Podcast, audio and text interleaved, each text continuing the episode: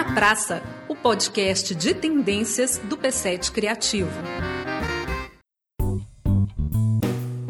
Uma dupla de mulheres negras está fazendo sucesso na Mostra de Cinema de Tiradentes. Leia Garcia, que é atriz, que tem uma figura já muito familiar e afetiva para a gente das telas da televisão. E a Viviane Ferreira, que é diretora baiana, segunda mulher negra no Brasil a dirigir um longa-metragem. Vamos começar por aí essa conversa. Muito bem-vinda, Viviane. Muito bem-vinda, Leia. Um prazer estar aqui na mostra e também dizer o quanto é importante para nós, mulheres negras, estarmos aqui participando do 23º Festival de Tiradentes como pessoas realizadoras dentro do audiovisual e falar também da nossa importância também dentro junto ao trabalho que vocês estão realizando com essa tendência de inclusão, inclusão do negro, mas em especial da mulher negra dentro do audiovisual, da cinematografia brasileira. É muito surpreendente essa informação, né? Que depois de tanto tempo, né, Viviane, você seja a segunda mulher negra a dirigir um longa. Te falo, não é possível, não é possível. A história brasileira, ela é cheia de deformações. As deformações, elas também atingem a maneira como a gente interpreta esse dado. Se estamos falando de longas metragens de ficção dirigidos exclusivamente por uma mulher negra, sim, a gente tem Adélia Sampaio em 1980 83, com Amor Maldito, e eu dirijo agora Um Dia com Jerusa. Só que nesse gap temporal, existiram outras mulheres negras à frente de longas metragens, em estruturas e condições que lhe foram possíveis realizar. Eu é, gostaria de relembrar Beatriz do Nascimento. Ori é um filme que a gente gosta muito e que a história da cinematografia brasileira lega a direção de Ori a Raquel Geber, mas somos conhecedoras da história de que aquele filme só foi possível por reivindicação de Beatriz. Beatriz. Quando você assiste Uri, você entende que sem Beatriz Nascimento, aquele filme não existiria. E o que é assustador é esse apagamento da história, né? É isso, e assim, e se a gente avança um pouco mais, a gente vai esbarrar em 2011 com a experiência de Sabrina Rosa, co-dirigindo Vamos Fazer um Brinde com o Cavi Borges. A gente né, avança um pouquinho mais na história, a gente vai ter a experiência da minha contemporânea Glenda Nicásio dirigindo com Ari Rosa. Tanto a Sabrina quanto a Glenda, elas co-dirigem né, com companheiros e com parceiros homens brancos, é, mas não deixam de ser mulheres negras à frente de produções de longas metragens. E aí, para mim, é importante fazer esses resgates e fazer essas distinções, porque todas as vezes que sou perguntada ou, ou que sou alçada né, a esse lugar de segunda mulher negra que dirigiu um longa de ficção no Brasil, me causa tipo muito incômodo cômodo, porque a expectativa é que eu me enalteça e fique feliz com um dado que deveria envergonhar a nossa história. O cinema brasileiro, ele precisa se envergonhar de que mulheres negras, elas não conseguem acessar os recursos e as formas de fazer para garantir que nos multipliquemos à frente de grandes produções de longas metragens no país. E você está falando de acessar as direções, também acessar os papéis, né? Sim, mas é, os papéis, é, inclusive, fluem de uma forma mais fácil. Porque você ali você é o sujeito. Mas enquanto realizador é bem mais difícil. O lugar do comando, o né? O lugar do comando é bem mais difícil. Então você vê, você falou há pouco que a história apaga a existência dessas mulheres. Nós tivemos Maria Alves e Leia também dirigiu cinema. Várias outras mulheres negras também foram diretoras. Mas elas não existem dentro da cinematografia. Não são reconhecidas, não tem esse reconhecimento. Então, isso que a Vivi está falando essa fala da Vivi é muito importante. E é muito importante também a gente não tratar o fato do reconhecimento estar acontecendo agora com a Viviane como uma concessão, uhum, né? É, como se alguém bem. desse esse direito e não que esse direito já está em vocês desde sempre. É aí que também foi uma conquista, né?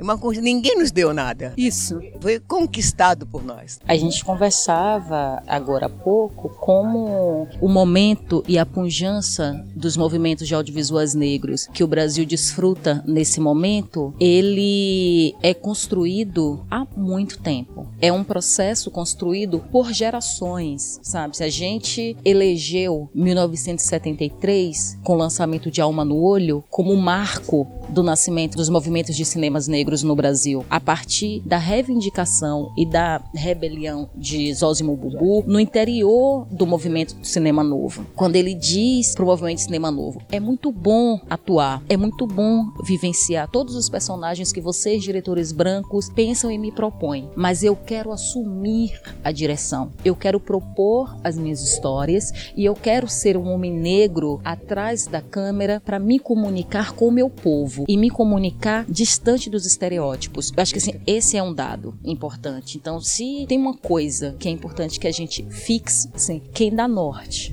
quem acende o farol para essa geração que a gente integra e esses diversos movimentos de audiovisuais negros que circundam o Brasil e o mundo no momento são ideias nascidas no berço dos movimentos de cinemas negros da década de 70. E quando a gente ignora essa dificuldade, quando as mostras, os festivais estão acontecendo sem levar isso em conta, isso já é racismo. Só não considerar que o acesso ali foi custoso já é racismo né? Esse racismo que a gente fica cego para ele no dia a dia. Você fala em relação ao cinema, mas também nós temos um livro da Bárbara Eleodora sobre o teatro, que ela menciona todos os movimentos teatrais do Brasil, não cita o teatro experimental do negro de forma nenhuma. Olha, uma grande crítica de teatro, né? Não é? Então, é uma coisa assustadora. Isso foi para nós, assim, eu que pertenci, pertenci ao TEM, né? Eu sou uma atriz nascida do TEM, né? Isso nos deixou todos muito estarrecidos, porque jamais poderíamos imaginar que Bárbara Bárbara Eleodora, que assistiu muitos trabalhos do TEM, não mencionasse o TEM como um movimento teatral brasileiro e não fosse digno de ser citado naquele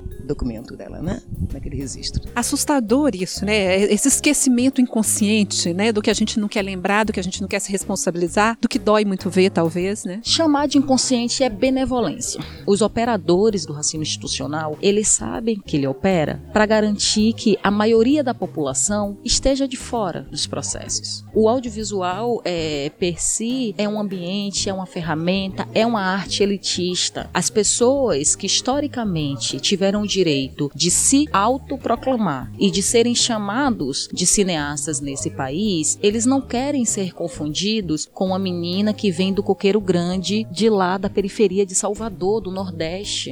Não faz sentido, porque eles querem ser assemelhados a Godard é uma quebra de paradigma muito grande quando você tem é, realizadores e realizadoras que vêm da zona leste de São Paulo, como Jéssica Queiroz e Renata Martins, sabe? Que vêm das periferias do Rio. do Rio. de Janeiro, como Yasmin Tainá, das periferias da Bahia, como Larissa Fulana de Tal. É uma quebra de paradigma muito grande. É uma representatividade que é exceção, não é regra, né? E isso é ruim, né? Que você esteja aqui como exceção é péssimo, né? É péssimo, é ainda estar como exceção não é motivo de orgulho, né? Ainda vai nos possibilitar ainda muita luta, né? A Conceição Evaristo, ela fala, eu não quero ficar recolhendo louros como exceção, eu quero que seja regra. A gente tem refletido no interior dos movimentos como tem sido significativo as sessões de curtas metragens nos grandes festivais, assim, que uma grande parte dos curtas de realizadores e realizadoras negras tem conseguido acessar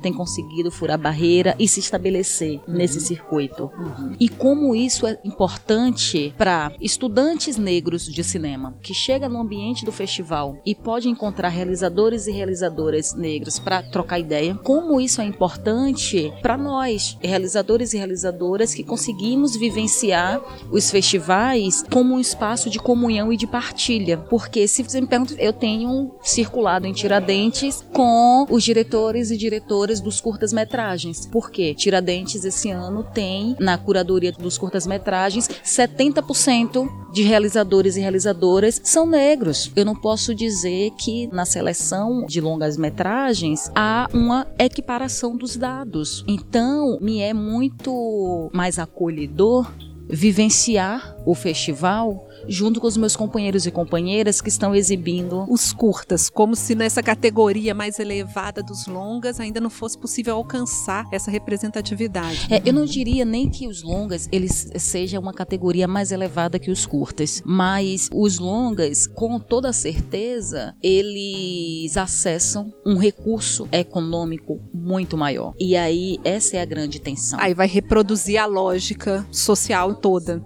Agora, o filme de vocês fala de um encontro de mulheres negras e de várias gerações. Queria que vocês falassem o seguinte desse encontro, que é representado no filme, mas que é representado nessa parceria entre vocês duas, jovem diretora e atriz experiente. Como que essa conexão entre as gerações também pode contribuir para esse resgate? Esse encontro para mim foi uma soma muito importante para minha carreira porque eu venho com a minha experiência e encontro essa jovem diretora negra baiana que traz para mim um conhecimento de toda uma geração, de todo um cinema que está sendo feito atualmente. Essa linguagem nova, isso acrescentou demais. E, e tive a oportunidade de conhecer uma diretora que sabe conduzir muito bem uma equipe de mulheres e não mulheres de uma forma harmônica. E isso é muito difícil.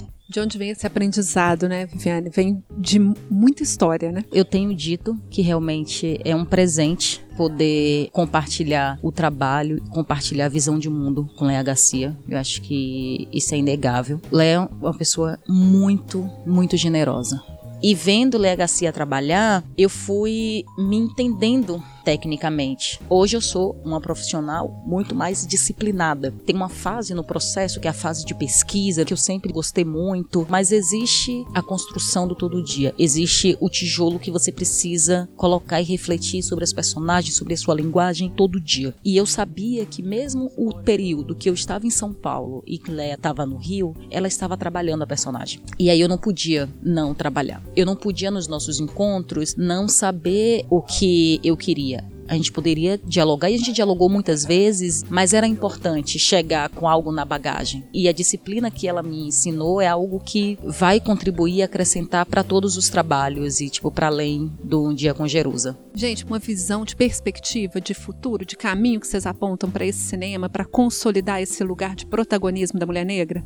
É uma mudança rápida dentro da política brasileira e nosso trabalho de continuidade junto a todos os jovens que estão estudando cinema, fazendo cinema, para conquistarem esse espaço, essa inclusão dentro do audiovisual. O Brasil precisa de redistribuições. Se não houver uma política séria de redistribuição dos recursos, certamente a gente vai continuar fazendo filme, mas não dá para dizer que esse movimento pujante tenha fôlego para existir por 40, 50 anos, porque é desumano. Fazer sem recursos é desumano. Muito obrigada, Viviane. Muito obrigada, Leia. Muito sucesso para o filme, gente.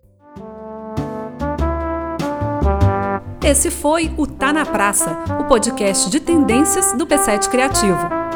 Lei de Incentivo à Cultura, BNDES, Secretaria Especial da Cultura, Ministério da Cidadania e Governo Federal.